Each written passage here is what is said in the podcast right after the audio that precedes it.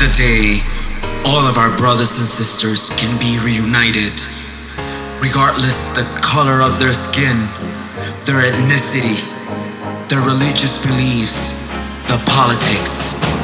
I dream of the day this horrible pandemic will come to an end. The day they'll find a cure, a vaccine to this horrible monster named COVID 19. dream of the day we can all go rushing back into the streets and celebrate our lives in memory of all the ones we've lost.